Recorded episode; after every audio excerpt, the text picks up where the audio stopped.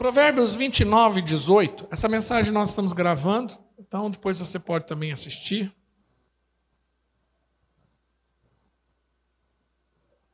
Provérbios 29, 18 diz assim: Onde não há revelação, eu coloquei visão divina, o povo se desvia. Mas como é feliz quem obedece à lei. A palavra de Deus nos ensina que aonde não há uma visão clara, uma clareza de propósito, o povo se perde. Isso está falando de mim e de você.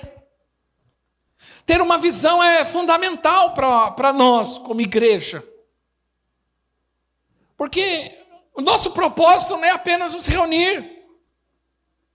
Se nós acharmos que ser igreja é nos reunir semanalmente, cantarmos louvores, entregarmos nosso dízimo, ouvir uma boa palavra e parar por aí, eu quero te dizer, você vai entrar na triste estatística que muitos já entraram dos desviados, dos afastados, daqueles que perderam a motivação de estar numa igreja.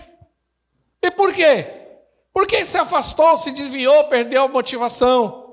Porque hoje não são mais frequentadores firmes, assíduos, desenvolvendo seus dons e talentos ali para o Senhor. Mas são envolvidos em outras coisas, porque simplesmente perdeu a visão. O propósito, porque a visão nos dá propósito. Então, negligenciar a visão é consequência de morte espiritual. Se nós não entendermos a visão, qual é o propósito de nós sermos o que nós somos. E por que que nós somos o que somos? Com o tempo você vai entrar na triste estatística de que não vale mais a pena. Não, não, não vale mais a pena me desgastar, deixar participar, de me envolver, eu vou cuidar de outras coisas. Porque a vida vai começar a se tornar tediosa. E isso não serve só para o ministério, isso serve para tudo. Por que, que muita gente, os casamentos não estão indo além? E se tornou tedioso ficar casado. Por que, que muita gente hoje não trabalha mais em lugares muito tempo? Porque se torna tedioso. Porque tudo que você faz muito tempo como uma rotina se torna tediosa. Então, se você não tiver entendimento do porquê você está fazendo, a vida em si vai se tornar tediosa. Por isso que o número de gente em depressão aumentou muito. Porque perdeu a graça de viver.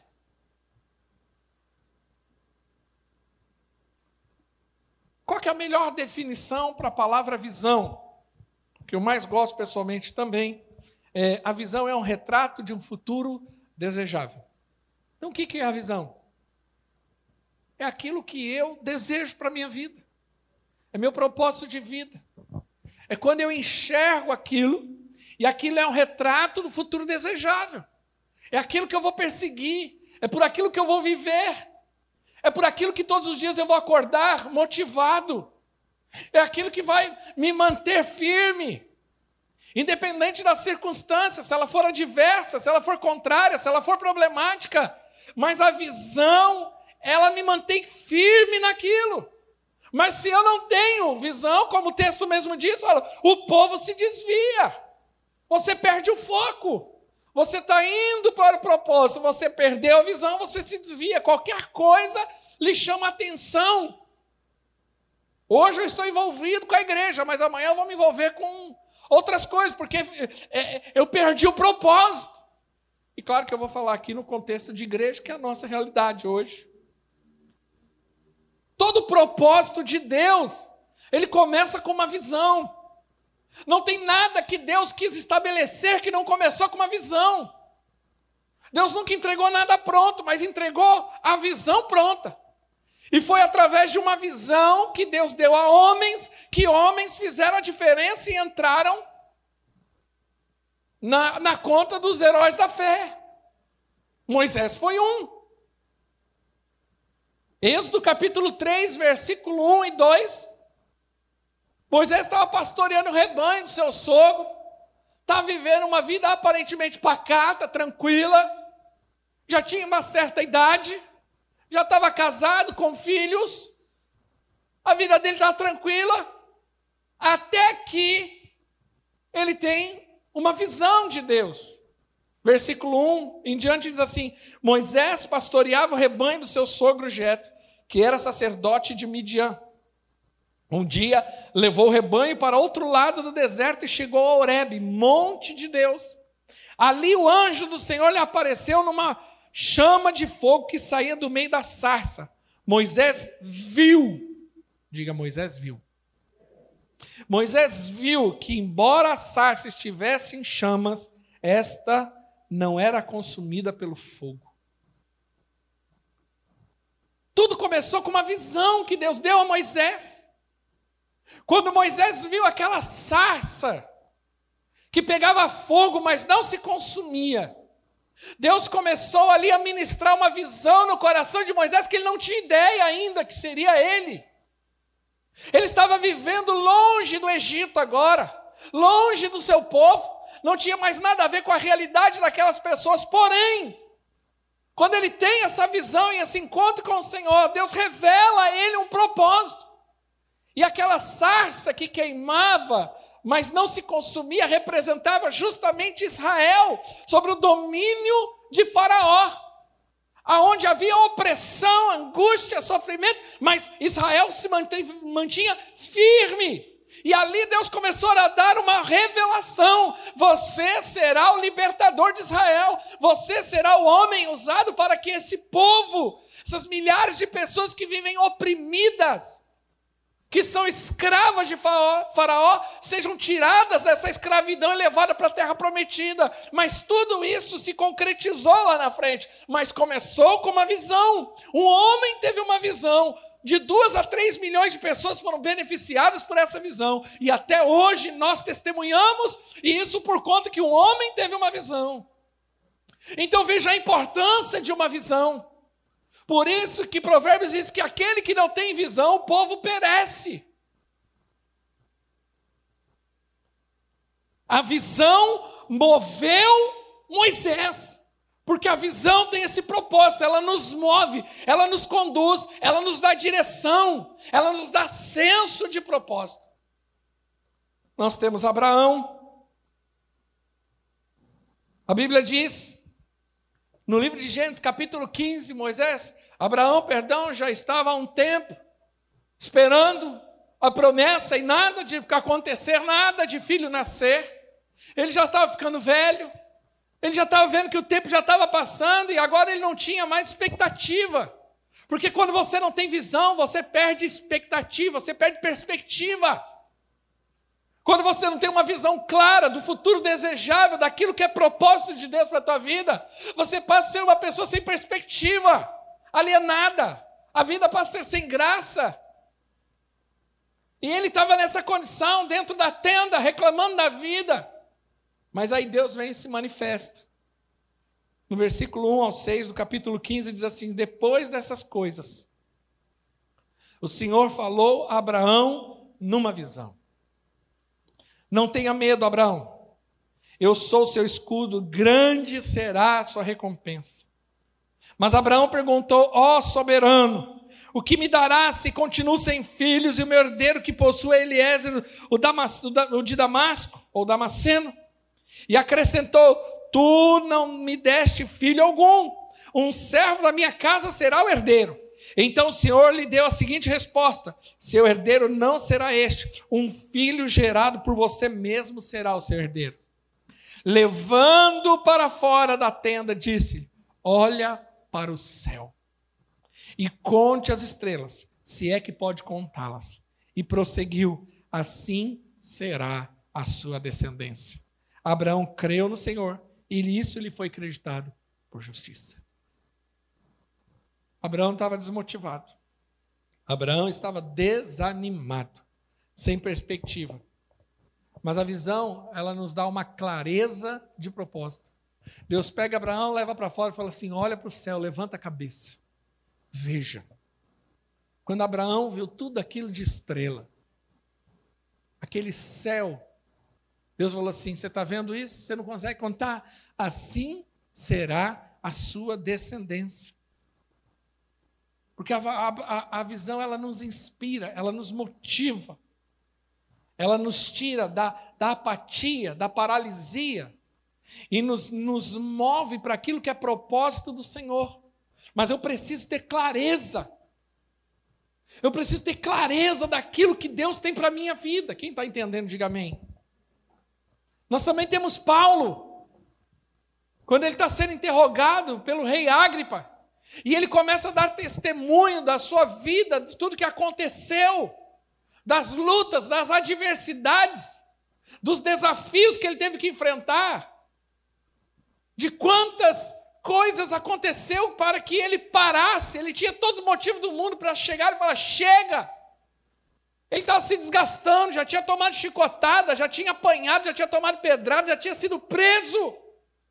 Agora, o que fez esse homem se tornar um gigante na fé, um homem incansável, que mesmo diante a chicotada, as costas sangrando, aos pés amarrados num tronco de uma cadeia suja, imunda, esse homem continuava a, a fazer aquilo que Deus o chamou para fazer, sem em nenhum momento pensar em desistir. Atos capítulo 20 e 6, versículo 19. Ele diz assim, rei Agripa, não foi desobediente à visão celestial. Paulo tinha clareza, Paulo tinha entendimento do propósito de que Deus tinha para ele. E isso era tão claro no coração de Paulo, que mesmo as, as costas ardendo por conta das chicotadas, mesmo com toda a adversidade, naufrágio, picada de cobra, esse homem continuava firme no propósito. Por quê? Porque ele tinha clareza de visão. Eu não fui desobediente à visão celestial. Ele tinha convicção daquilo que Deus tinha falado. Era o que Deus queria e era o propósito da vida dele. O grande problema de muita gente é que chega um certo momento, por conta da adversidade, ela coloca em xeque aquilo que Deus falou. E aquilo que Deus falou continua firme. E foi por conta dessa fé que a Bíblia, a Bíblia diz que Abraão creu. E porque ele creu no que Deus falou, isso lhe foi imputado por justiça. Porque a visão ela nos traz convicção. Você só consegue chegar a cumprir o propósito, a ser uma pessoa, um crente vencedor. Você só consegue é, é, ser bem sucedido na vida se você tiver convicção daquilo que Deus te chamou. Você já viu como tem pessoas hoje que não têm convicção nenhuma? Uma hora ela quer uma coisa, aí daqui a pouco ela perde a graça, ela vai querer outra coisa. Então, uma hora eu quero. Eu quero ser isso. Uma hora eu quero ser pastor, outra hora eu quero ser engenheiro. Aí não, agora eu não quero mais ser engenheiro, agora eu quero ser médico. Ah, eu quero ser médico, não, agora eu quero ser missionário. Ah, agora eu quero ser isso. Ele não tem convicção de nada. Por isso que não chega a lugar nenhum. Porque quem não tem convicção não alcança propósito. Eu quero te falar uma coisa. Toda visão será testada, será checada. Toda visão vai ser testada. As adversidades, as lutas, elas não vêm para te paralisar, mas elas vêm para testar. Se você está convicto de fato. Toda aliança ela é testada. Nós temos aí, daqui uma semana, a Jéssica e o Marcos casando. Isso é tudo lindo, maravilhoso. Isso é muito bonito. Mas depois de sábado que vem, essa aliança com o tempo ela será checada, testada.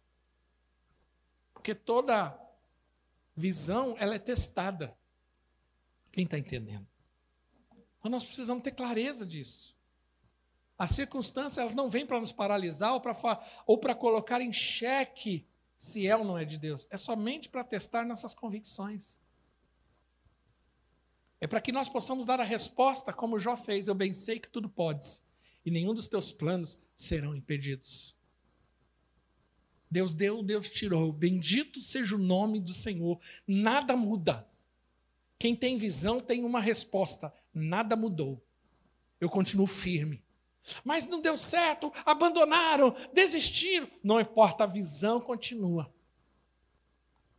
Estava lendo algo essa semana de um livro que eu estava lendo, e o autor estava falando sobre visão, e ele fala justamente isso. Ele fala assim: quando você tem uma visão clara, não importa quem esteja com você, você pode estar sozinho, mas se você tem visão, você não desiste. Porque a visão, ela não depende de outros, ela depende somente da sua convicção daquilo que é fato. Quem está entendendo, diga amém. Porque já percebeu? Paulo foi bem sucedido em sua missão, porque ele sabia qual era o propósito de Deus para a tua vida. E toda pessoa que não tem clareza da visão é confusa. Ela se torna. E como que eu sei que ela é confusa? Porque ela se torna insaciável. Nada está bom. Então ela muda de igreja, ela muda de pastor, ela muda de ministério, ela quer mudar de cidade, ela quer mudar de trabalho, ela quer mudar de profissão, ela quer mudar de não sei o quê. Toda hora, porque ela começa a buscar saciar essa necessidade, mas é gente que não entendeu a visão. E ela quer novidade. Toda pessoa que não tem visão, ela é confusa, ela é insaciável e vive em busca de novidade. Ela vive em busca de novidade. Um nova, uma nova forma, um novo modelo, um novo mover, um novo isso. Então ela vive pipocando atrás disso, porque ela se torna insaciável. Ela começa a achar que aquilo que faz não é mais certo, e aí ela começa a achar que não, agora precisa de, um, de uma coisa nova. E quando nós falamos a respeito de igreja, né, e isso serve para nós, muitas vezes é isso.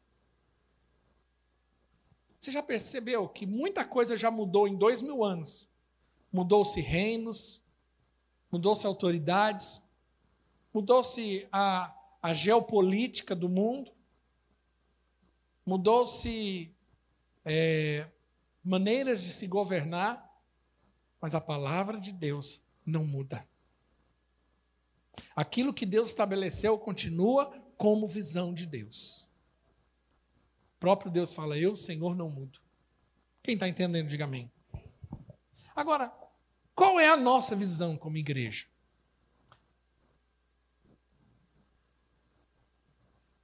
Volta para trás. Volta, volta. Isso. Quem consegue repetir exatamente a nossa visão?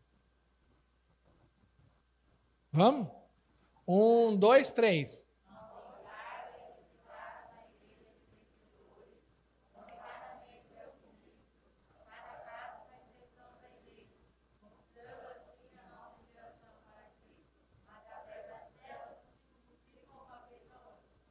É, se é uma vez no ano, não é. Volta lá. Vamos todo mundo junto? Um, dois, três. Uma igreja.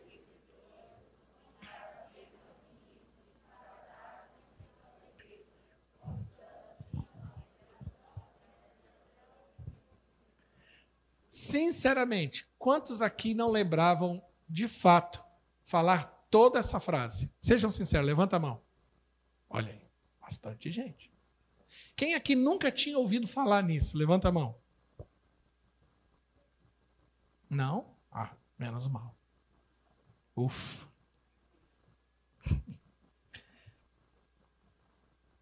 Olha aqui para mim. Essa frase, na verdade, ela revela a nossa visão. Ela sintetiza, preste atenção no que eu vou te dizer. Essa frase, ela sintetiza a nossa visão. Ela não é uma frase de efeito, ela não é uma frase bonita, mas ela revela, de fato, o nosso propósito de ser igreja. Cada palavra aqui, ela mostra e revela qual que é a nossa visão. É aquilo que vai nos motivar todos os dias. Então, Primeira coisa que nós precisamos entender quando nós falamos de ser igreja é que que tipo de igreja nós queremos ser. Primeira coisa. Não adianta eu querer ganhar o mundo. Não adianta eu querer cada um faz o que quer. Porque tem igreja que assim, cada um faz o que quer. Pastor, eu quero empinar pipa e com com o nome Jesus. Ah, faz, irmão, fica à vontade. Pastor, eu, eu quero dar sopa de madrugada para os necessitados. Faz, irmão, que você quer. Pastor, eu quero dançar bem bonito no culto. Faz, irmão, cada um faz o que quer. E qual que é o problema disso? Normalmente, se não tem uma visão clara daquilo que se quer, vira uma confusão e ninguém chega a lugar nenhum e daqui a pouco está todo mundo desmotivado. Porque aí vai chegar uma hora que aquele que dança vai ficar se perguntando: ah, rapaz, eu tô dançando por quê? Não está valendo mais a pena dançar? Ficar aqui empinando pipa? Para que empinar pipa para Jesus? Agora quer andar de carrinho de rolemã. Nem existe mais isso, acho. Agora eu vou jogar fubeca. Isso é antigo, hein? Vou ficar jogando videogame agora.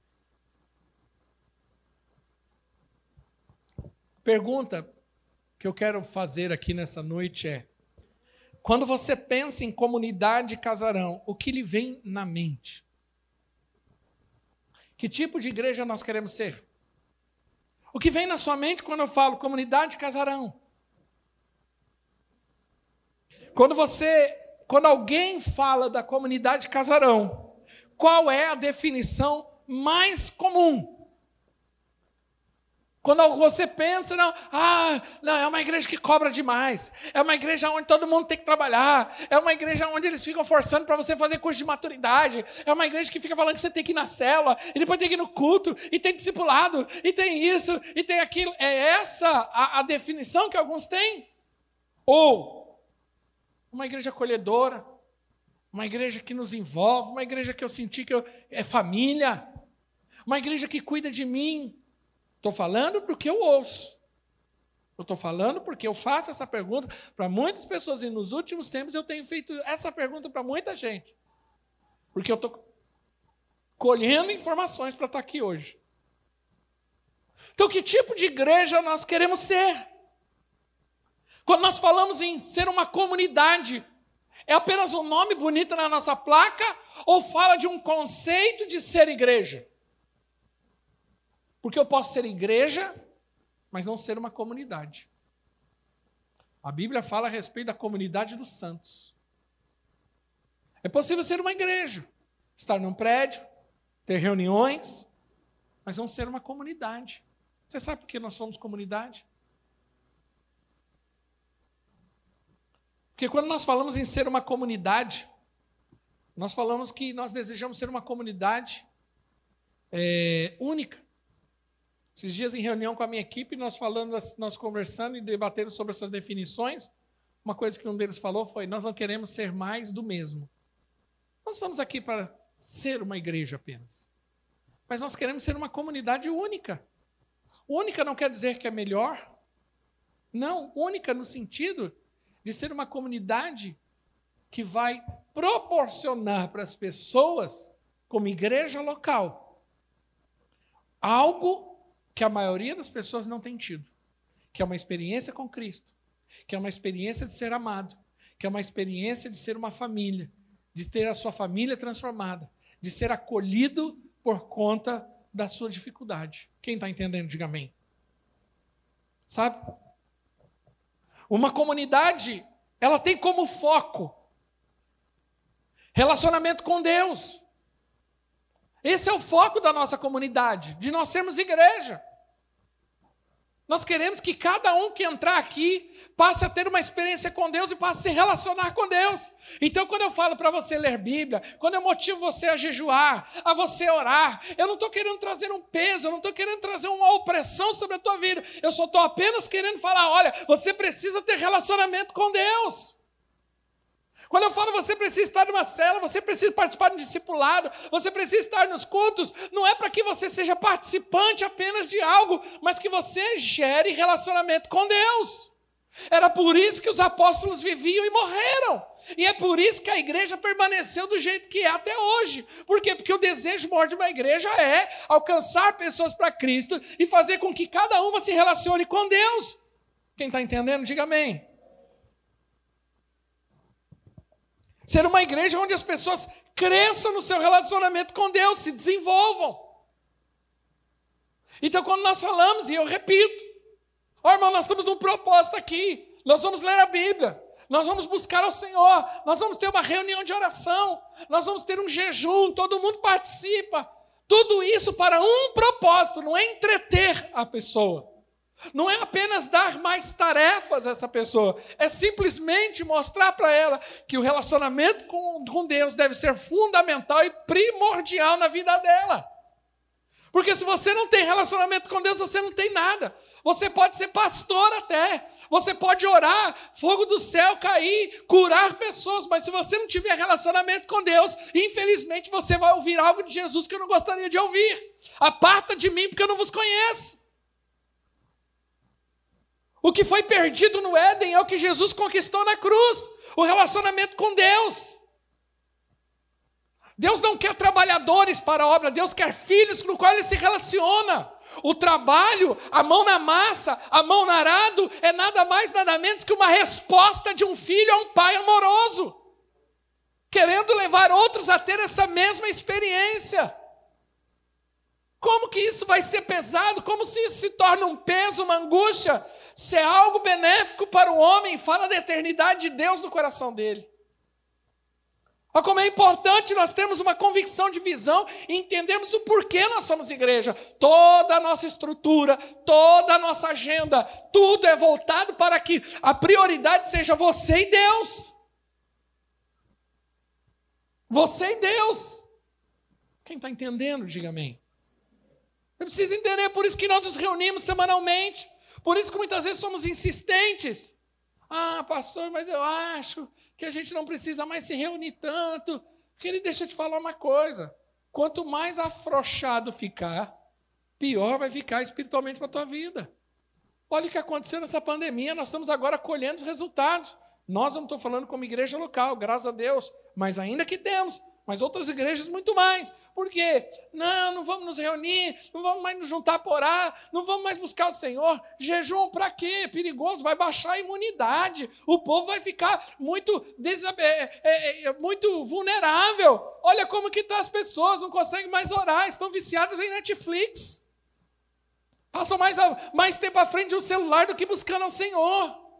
Nós estamos vivendo um tempo de apatia espiritual como há muito tempo não se via no meio da igreja. Tudo isso por quê? Porque se perdeu a visão do conceito e do propósito de ser igreja. Quantos estão entendendo? Diga amém. Por isso que eu preciso que você me ajude na liderança. Por isso que eu preciso que você se envolva para que outras pessoas possam fazer o mesmo.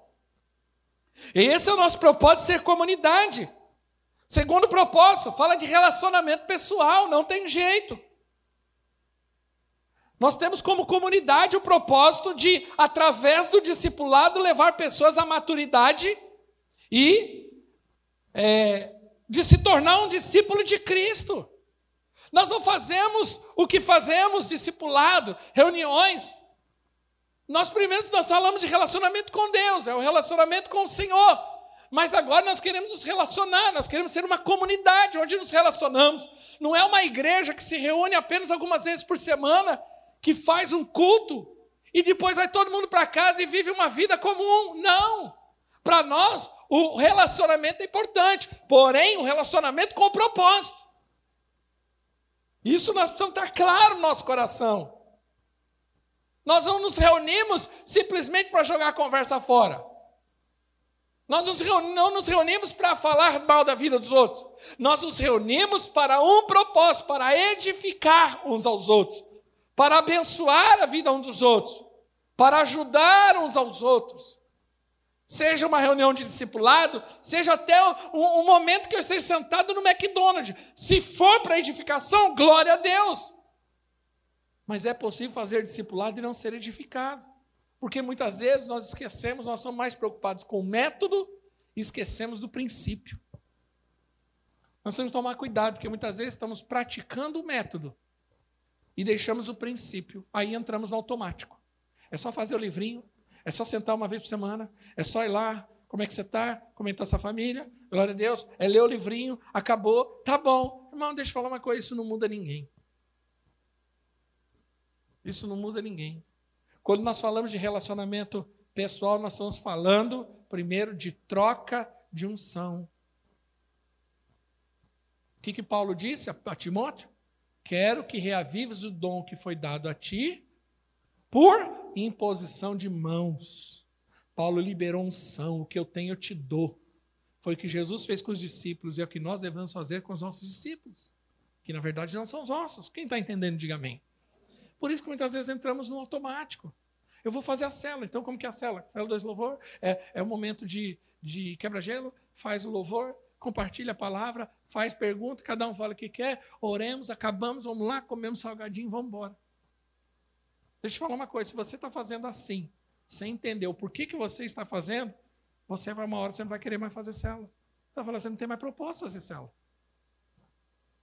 É muito cansativo, claro que é. Tudo que você faz é cansativo. Até ficar deitado cansa. Quem já pegou aquele dia que você ficou deitado o dia inteiro e falou, meu Deus, eu estou cansado de ficar deitado. Então tudo cansa. Sabe por que cansa? Porque não tem propósito. Porque é o propósito que nos guia, é o propósito que nos motiva, é o propósito que nos faz acordar todos os dias cedo. Qual que é o primeiro sentimento de quem está em depressão? Perder o propósito. Qual é a primeira coisa que quem está em depressão faz? Na verdade, ele não faz. Eu não quero levantar da cama. Eu não tenho motivo para levantar da cama. E a depressão pior vai para onde? Eu não tenho mais motivo de viver, eu vou tirar minha vida. Porque perdeu o propósito. Olha como é importante ter uma visão clara da nossa igreja. Se você faz parte da comunidade Casarão, você precisa entender que essa é a nossa visão. É por isso que nos movemos, é por conta disso que nos reunimos. E toda a nossa estrutura é voltada para cumprir a visão. Pastor, por que, que nós não temos um culto de libertação aqui na terça? Por que não? Porque todo propósito é para cumprir a, a visão. Nossa agenda, nossa estrutura inclusive a estrutura física que nós temos. Salas de aula, salas para o kids, nós temos sala de reunião. Para quê? Tudo para cumprir esse propósito, para que o propósito seja alcançado, porque para nós o importante é o propósito. E mesmo que nós não tivermos nem sala de reunião, nem lugar para culto, se eu tenho propósito, eu me reúno numa praça, eu me reúno embaixo de uma árvore. Não importa a estrutura, o que importa é o propósito, é a visão.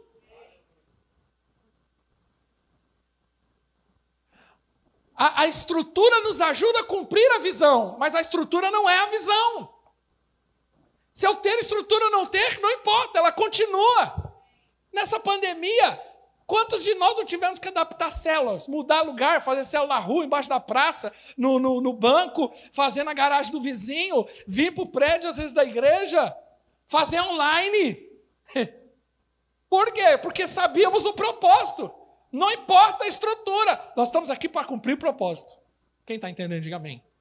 Isso está incendiando teu coração, irmão? Porque o meu incendeia falar disso. O meu incendeia. Nós falamos de relacionamento pessoal, isso fala de desenvolvimento pessoal. Nós estamos ajudando a pessoa a crescer em maturidade, a alcançar a estatura de Cristo. A visão fala disso. Só que a visão também, também nos faz entender qual é a nossa posição no propósito. Entendo que eu vou falar, por isso que nós estamos gravando, porque eu quero que você escute isso algumas vezes, até que isso entre no teu espírito. A visão nos faz entender qual a nossa posição no propósito, qual a nossa posição no corpo. O que eu tenho perdido, percebido é que muita gente, por não entender a visão, não entende a sua posição ou o seu papel. E esse, na verdade, eu estou falando agora uma opinião muito pessoal, mas eu acredito que esse tem sido um dos grandes desafios da igreja nesses dias. Porque qual é o problema da nossa sociedade? Um dos maiores problemas da nossa sociedade são os papéis. Toda essa questão que nós estamos ouvindo de ideologia de gênero, tudo isso tem a ver com o um único propósito: confundir todo mundo no qual o seu papel de fato nessa vida. Eu posso ser uma coisa, mas eu desejo ser outra, não importa o que eu quero. No final da coisa, ninguém sabe exatamente o que é. No fundo, no fundo, a maioria das pessoas esmagadora se sentem perdidas sem direção. Se você fizer uma, uma pesquisa, e qualquer pesquisa nessa área fala isso, a maioria das pessoas não sabe exatamente o que é da vida. Sabe por quê? Porque ela não entendeu o seu papel. Porque Satanás tem desconstruído essa visão do seu papel como pessoa dentro da sociedade. A, a troca de papéis tem sido um grande problema para a nossa sociedade.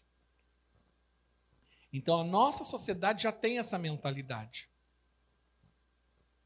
Então, dentro de uma casa hoje, ninguém mais sabe o seu papel. O pai não sabe qual é o seu papel de homem, a mãe não sabe mais qual é o seu papel de mulher, de esposa, e o filho não sabe, trocou todo o papel. Então, hoje tem mãe que manda, mulher que manda mais do que o homem, homem que, que não manda nada, ou que manda demais também no respeito ao papel da mulher, filho que manda mais do que todo mundo, e assim por diante. A nossa sociedade está problemática. Pode ver que as, as hierarquias e as estruturas, elas estão todas confusas, por isso que está degradando, está, está destruindo tudo. Porque a Bíblia diz que casa dividida não subsiste. O conceito do feminismo, ele só vem para um propósito: desconstruir a estrutura do casamento, da família. Se você puder, volte domingo que eu quero que você ouça o que eu vou pregar na ceia. Existe um grande problema aí, mas eu quero falar na ceia. Mas aí, quando a gente chega na igreja, a Bíblia fala que nós somos um corpo. E que você é membro desse corpo. Quem é membro, diga amém. E cada membro tem um papel, tem uma posição. E Paulo escreve que se o, o, membro não entender qual é o seu papel, vai haver confusão no corpo. Se o meu pé não entender o porquê que ele é pé, e ele começar a entrar numa crise existencial e começar a questionar a sua função no corpo, o que, que vai acontecer com o corpo inteiro? Você já parou para pensar?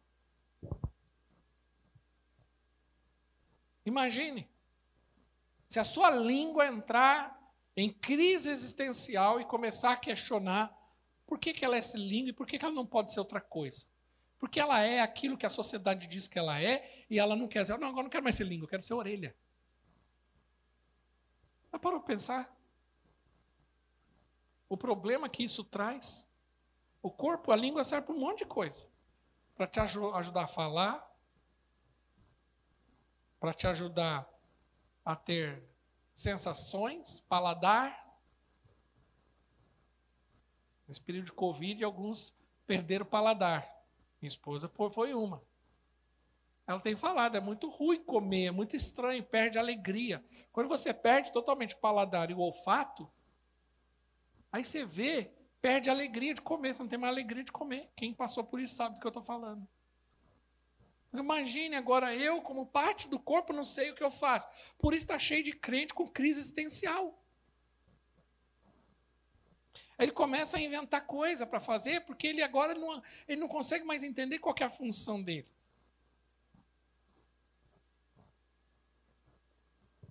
Nós temos um encargo. A Bíblia, a, a nossa visão fala: o nosso encargo é edificar uma igreja de vencedores. Então nós temos um encargo. Isso fala qual é o nosso propósito, o que arde no nosso coração. E o nosso encargo é edificar é construir, é ajudar as pessoas, no primeiro momento, a ter uma experiência com o Salvador. Mas após ela ter uma experiência com o Salvador, agora eu vou ajudar essa pessoa a se tornar um discípulo de Cristo. Eu vou edificar ela, eu vou ajudar ela nesse processo. E isso é o nosso encargo. Por isso que nós fazemos o que nós fazemos. E toda, eu repito, toda a nossa estrutura, tudo que eu fizer aqui tem que ser para esse propósito. Quem canta tem que entender que canta para esse propósito. Quem ajuda na diaconia está ajudando para esse propósito. Ele não está apenas recepcionando pessoas, mas ele está ajudando na edificação de pessoas. Pastor, mas eu estou só recepcionando. Ok, mas quantas pessoas não são edificadas com um sorriso, com um abraço, com um tratamento diferenciado? Mas se você e nós, como igreja, como um todo, não entendermos que cada parte aqui, ela não funciona separada, que nós temos o trabalho com as crianças, nós temos a escola é, é, bíblica, nós temos a diaconia, nós temos o louvor, nós temos tudo isso, e tudo isso funciona para um propósito. Gerar vidas para o Senhor, edificar vidas para o Senhor, edificar igreja de verdade. E não apenas um ajuntamento de gente. Nós precisamos ter clareza disso. E não somente edificar uma igreja de vencedores, mas fazer com que cada membro se torne um ministro. O que, que aponta? Aponta para envolver pessoas. Nós não, nós não queremos clientes ou espectadores de um culto. Nós queremos discípulos de Cristo envolvidos com uma causa, que vivem em função disso. Eles continuam trabalhando, eles continuam exercendo a sua vida comum lá fora. Porém, eles entendem que são igreja do Senhor, e aonde eles estiverem será igreja. E todos envolvidos, cada um praticando e, e, e sendo habilitado para usar os talentos que Deus te deu. Nem todos serão pastores, nem todos serão cantores, nem todos serão ministros de alguma coisa, mas todos poderão ser parte desse corpo. Esse é o nosso desafio é ajudar cada irmão, cada pessoa a ser edificada, entender o seu papel. Quando ela entende o seu papel, ela entende qual é o propósito. E é isso que a move. Porque cada membro tem uma função. Quando eu falei de papéis, por quê? Porque nós vivemos numa sociedade onde claramente os papéis estão trocados. O problema é que dentro da igreja nós precisamos entender que cada um é, desenvolve um, um papel distinto como parte dessa igreja. Cada homem e mulher, criança, jovem, adolescente, mas isso é fundamental para nós. Por isso que nós temos que trazer isso, por isso que eu estou compartilhando com vocês. Na nossa visão, como igreja, com esse propósito, cada homem e cada mulher desenvolve um papel distinto. E você precisa entender isso. Porque se você não entender isso, você vai ficar desmotivado e vai achar que aquilo não é o seu lugar. E aqui é o seu lugar. Porém, você precisa cumprir o propósito. Agora, deixa eu te falar uma coisa. O propósito não é para nos agradar. O propósito não é para nos trazer conforto.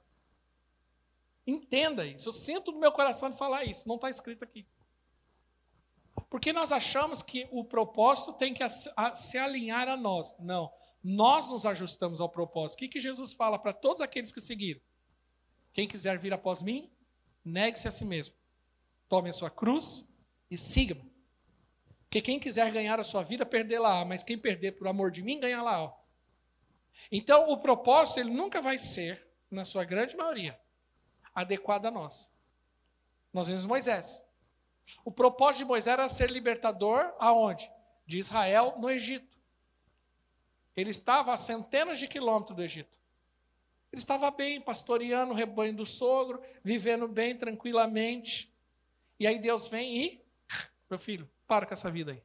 Ah, mas essa vida está tão boa, então agora vai lá, vai se, vai se dispor. Entendeu? Abraão, sai da tua terra, da tua parentela. Deixa eu te falar uma coisa. Para cumprir o propósito, você vai ter que abandonar certas coisas. Porque muitas vezes nós queremos cumprir propósito, mas não queremos abrir mão de circunstâncias na nossa vida.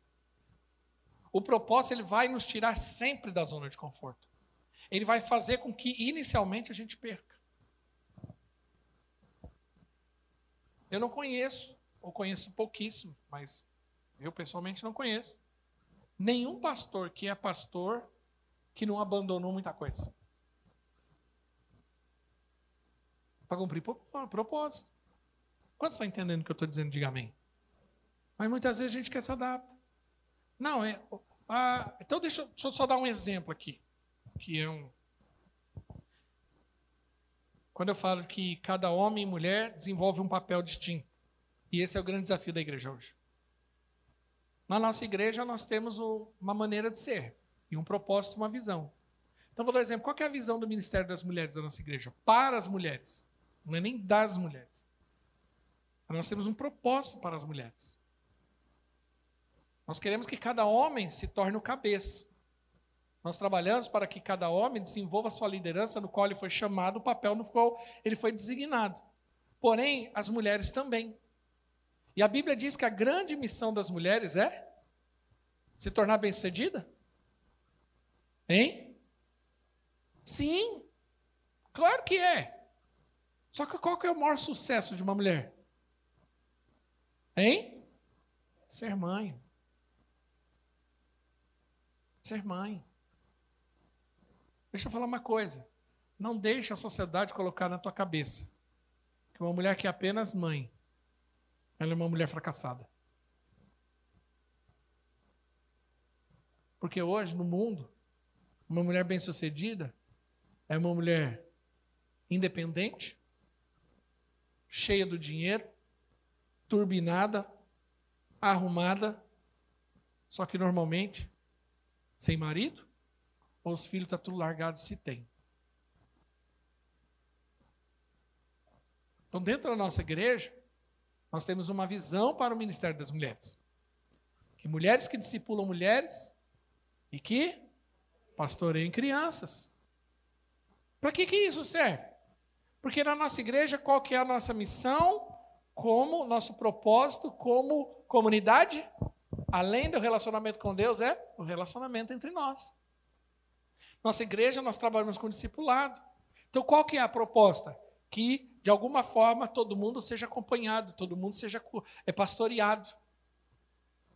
Então, quando nós falamos que a nossa visão para as mulheres é mulheres que, pastor, que discipulam mulheres, é que cada mulher seja acompanhada de alguma forma, em alguma medida. E que essas mulheres nos ajudam a cuidar das crianças. Por quê? Porque nós estamos sendo uma igreja geracional.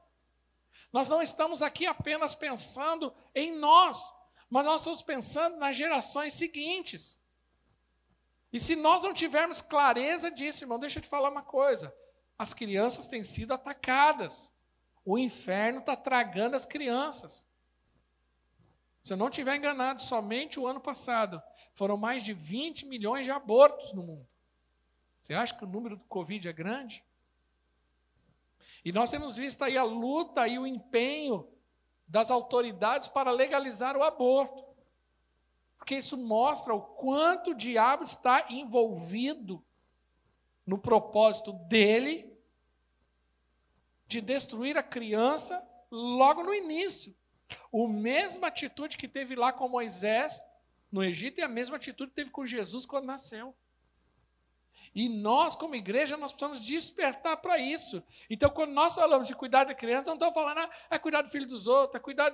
Não, nós estamos falando de, desde muito cedo, nós implantarmos no coração delas uma visão para que lá na frente ela não se desvie. Quem está entendendo, diga amém. E quem melhor, quem que está estruturada, quem foi feita com a estrutura necessária para ajudar a fazer isso? As mulheres. Mesmo que você ainda não seja uma mãe biológica, você já tem jeito para a coisa. É natural. E da mesma forma que você vai nos ajudar, nós vamos te ajudar, porque são mulheres que pastoreiam mulheres. O que nós não queremos é que ninguém fique solto. Se você está me entendendo dentro do contexto. Ninguém fique solto. Então eu sou cuidado por um pastor, eu cuido da minha equipe, a minha equipe cuida de outro, e de alguma forma, em alguma medida, todo mundo, de alguma forma, é acompanhado.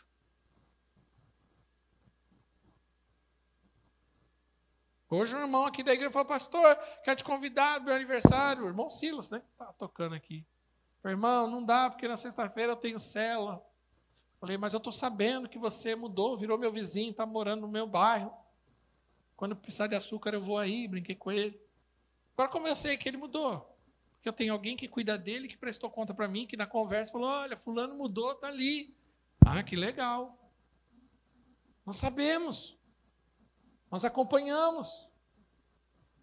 Quem está entendendo, diga amém. Sabe? Cada casa é uma extensão da igreja. Então vamos só repetir.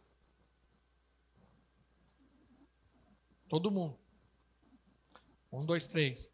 Nosso encargo. Fala mais alto.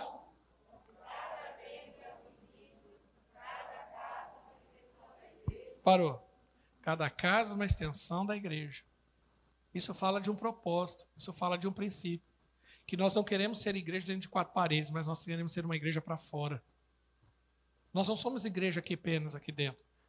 Mas a nossa família, a nossa casa, a, a sociedade vai ver, vai perceber e vai ser tocada pelo poder de Deus através dessa igreja que se estende até ela. Eu estava conversando hoje cedo com, com o Gabriel, que é da minha equipe. Ele não está aqui porque ele está fazendo o curso, e ele me contando, justamente me dando sensação do porquê não estaria aqui hoje. E ele contando para mim que tá, começou a fazer esse curso, ele falou, pastor, lá todo mundo teve que se apresentar, falar um pouco de si. E ele falou assim, pastor, eu já falei de Jesus lá, falei do amor de Deus, já estou vendo que lá, Deus não me levou lá só para fazer o curso, não. Eu vou começar a pregar lá para aqueles irmãos, para aquelas pessoas, né? Ele contando. Ou seja, a pessoa começou a entender o que é ser uma extensão da igreja. No seu trabalho, na sua escola, Imagine se todos os jovens aqui, ou todos aqueles que são estudantes, é que hoje está tudo remoto, mas pudesse, se nós tivéssemos aproveitado mais, mas eu creio que Deus vai abrir os nossos olhos para isso, incendiar o nosso coração. De que na hora do intervalo na escola não seja apenas um horário de recreação, mas seja um horário de pregar a palavra de Deus. Isso que é ser uma extensão da igreja. E através das células que se multiplicam, conquistando assim a nossa geração para Cristo. A célula é a maneira de nós sermos igreja. A célula para nós é a maneira bíblica de nós praticarmos esse, essa, essa igreja chamada comunidade. Quem está entendendo, diga amém. Mas não somente a célula, mas os cultos, os discipulados, os almoços juntos, os churrascos, as reuniões, ah, os ensaios, os momentos de dar aula, em qualquer momento, nós estamos edificando igreja. Nós estamos trabalhando para conquistar essa geração. E eu queria encerrar fazendo uma pergunta. Nós temos uma responsabilidade, queria que a banda pudesse subir. Nós temos uma responsabilidade eu e você. Eu queria hoje apresentar a nossa visão. Às vezes você já tinha ouvido. Às vezes você nunca tinha entendido. Ou às vezes você já tinha entendido e você fala assim: poxa vida, como isso é verdadeiro. Mas isso também nos fala de conquistar uma geração para Cristo. E vou te falar o que me move. Por que, que eu dou a minha vida e me dedico tanto? Deixa eu te falar uma coisa. Eu tenho convicção de que se eu fosse trabalhar secularmente, provavelmente, financeiramente, em outras questões, eu seria mais bem sucedido do que como eu sou como pastor local. Mas o que me move é o senso de responsabilidade com essa geração. Há pessoas indo para o inferno. Há pessoas que não conhecem a Cristo. Há pessoas que estão morrendo de Covid, de tantas outras coisas, e que não conhecem a Cristo. Essa geração hoje, atual, é uma geração onde tem uma população de mais de 7 bilhões de pessoas. E eu vou te falar uma coisa. Eu preciso ser muito sincero com você. Eu sei que você tem suas vontades, seus afazeres, seus sonhos e projetos. E é justo você ter tudo isso. E eu não estou pedindo para você abandonar tudo. Mas eu estou te dando uma razão genuína por que viver e por que morrer. O que vai ser cobrado de nós, o que vai ser requerido de nós, não vai ser o meu currículo, a minha conta bancária ou a bela casa que eu construí. Apesar de ser válido isso. Não estou desqualificando nada disso. Mas o que vai ser requerido de mim e de você vai ser o que eu fiz por essa geração de homens e mulheres, crianças, jovens e adolescentes que não conheceram Jesus. Essa é a minha e a sua responsabilidade. E é por isso que nós nos movemos como igreja. Quem crê, diga amém. Fique de pé em nome de Jesus.